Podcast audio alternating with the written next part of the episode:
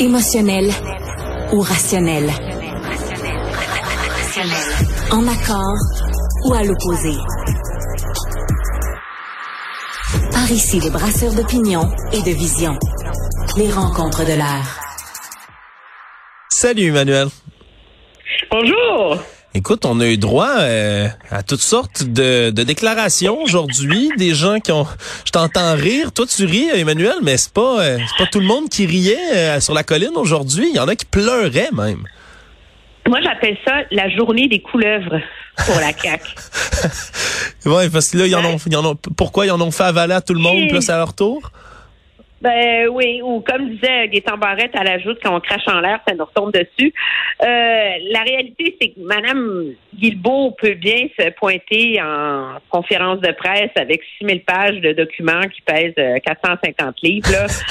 euh, c'est tellement grossier comme recul de la part du gouvernement que c'est euh, c'est difficile de pas se demander comment et pourquoi ils n'ont pas préparé le terrain à ça en campagne électorale? Je pense qu'on en revient à l'essentiel, puis c'est la raison pour laquelle un ministre comme euh, comme Bernard Dréville a fait la chose à faire, parce que lui, en plus, c'est dans son comté, là, Lévis, là, euh, de présenter formellement des excuses à ses électeurs. C'était la chose à faire. Madame euh, euh Biron la ministre du, comté voisin de dire qu'ils y ont cru, ils l'ont promis, d'assumer que c'est une promesse brisée et d'assumer que c'est reçu comme une trahison terrible de la part des électeurs. Là. Et euh, pourquoi? Parce que Mme Guilbeault nous dit que soudainement, on a les trucs d'achalandage, puis on se rend compte qu'il y a plus 127 000 autos sur le pont Pierre-Laporte, il y en a 107. 20 000 chars de moins, OK, un an après la pandémie pour une infrastructure, le troisième lien qu'on construisait pour les 60 prochaines années à venir. Pas d'échéancier. Tu sais, le trafic, il, va revenir sur le pont Québec, là, si c'était ça l'argument. L'autre argument que a toujours présenté le gouvernement pour dire que ce n'était pas un enjeu euh, automobilo-centriste, c'était d'invoquer la sécurité. Hein? Pour euh, les gens de la région, euh, c'est essentiel d'avoir une alternative au pont euh, de Québec, au pont Pierre-Laporte, la sécurité, la sécurité, la sécurité. Ça prenait ce troisième lien-là. Là, tout d'un coup, la sécurité, c'est plus grave. Là. Ça, on n'en parle plus, là. Le développement économique, pour le camionnage, pour tout le reste, hop, là, on n'en parle plus. Là, tout d'un coup, on invoque qu'on vient de se réveiller que Ottawa n'aurait pas payé pour le bitube. Ah ben. Je l'aurais dit il y a cinq ans. Ils l'ont toujours dit qu'ils n'allaient pas payer. Il n'y a jamais rien qui allait changer. Il n'y a pas de programme pour payer des autoroutes à Ottawa. Oui, mais il savait. Il savait depuis le début là, on, s'entend que M. Drainville, lui, réagissait, fait la bonne chose peut-être dans ce dossier-là. Mais là, le problème, c'est qu'en 2023, Emmanuel, on, on, peut tout enregistrer, on peut tout filmer, on peut tout écrire aussi, puis que les déclarations à l'emporte-pièce de certains ministres sur le troisième lien, on va le nommer, de M. Kerr, entre autres, mais là, c'est sûr que ça revient te hanter quand tu dis que tu allais quand as dit que tu allais défendre un projet jusqu'à ta dernière goutte de sang puis que tu étais prêt à mettre ton siège en jeu. Là, euh, c'est pas mal moins drôle aujourd'hui. Il n'est même pas gêné. C'est ça qui est ahurissant, tu sais. Je veux dire, au, moins, les autres députés de la région assument et il y, a, quelque chose d'honnête là-dedans, tu sais, de, de dire la vérité aux gens, que c'est une promesse trahie, que les gens ont raison, que c'est difficile à avaler. Mais lui, il se pointe devant les caméras. C'est comme si rien n'était, là. C'est comme si on avait changé un, un stop en, en feu rouge au coin de la rue de chez eux, là ben oui, mais c'est comme ça, puis vous comprenez, puis ben maintenant, ça coûtait trop cher, puis l'achalandage, puis les données, puis tu sais, lui, c'est comme il, nous recrache le le, le spin euh, du gouvernement, puis quand on lui demande s'il va mettre euh, s'il va démissionner, ben sa réponse c'est de dire ben les électeurs jugeront, tu sais. Il y a une arrogance là-dedans, là, puis c'est comme si finalement là, ben sa limousine vaut plus que sa parole, tu sais. Ouais. C'est pas, pas, plus compliqué que ça. Là. Fais-la pas la promesse si c'est pour pas la tenir. Puis mets pas ton siège en jeu si t'es pas prêt à le faire. Ouais, parce que là, en ce moment, c'est sûr. Ça, là. Ben oui, là, c'est sûr, c'est une journée super difficile pour la CAC. Là, j'aimerais pas être dans les souliers là des, des gens qui ont, qui ont besoin d'aller au bat en ce moment là pour défendre ce projet-là. -là, J'ai vu Madame Guilbeault à peu près à tous les postes de télévision puis de radio toute la journée en train de défendre vaillamment tout ça. c'est correct là, tu sais quelque part là, oui, de reculer là sur une mesure. Mais moi, je veux dire, Emmanuel, on dirait la chose qui vient le plus m'écorcher. Là, c'est pas euh, pas tout l'argent qu'on a dépensé autour de ça. Au final, on a, on a, on a reconnu que ça allait en coûter encore plus cher d'aller de l'avant. Mais moi, c'est le temps.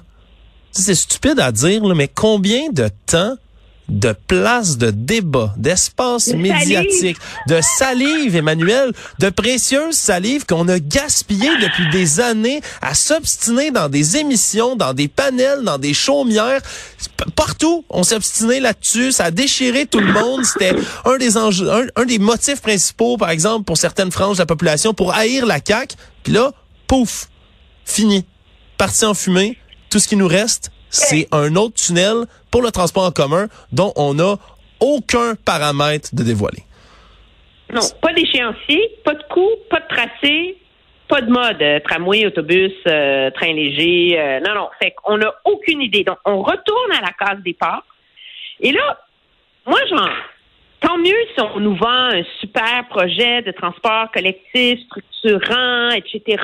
Puis, on verra ce qu'ils vont livrer un jour peut-être, mais ce qu'ils nous présentent comme la super alternative, c'est une formule qu'ils ont décriée pendant des années c'est qui ont décrié. Puis après, ça, aujourd'hui, Mme Guilbeault dit, ah, mais on veut encourager les gens, vous savez, à réduire euh, le trafic automobile, puis à moins prendre leur voiture. Hey, ils ont passé des années à dire que Catherine Dorion faisait la guerre à l'automobile, puis que c'était donc vilain. Puis là, c'est ça le spin aujourd'hui de Mme Guilbeault? Ils ont une épiphanie environnementale. Oh, la révélation. Pour dire que moi, j'espère que la leçon... Est-ce que les politiciens peuvent arrêter de faire des promesses en l'air? Ça va arrêter de promettre des choses irréalistes.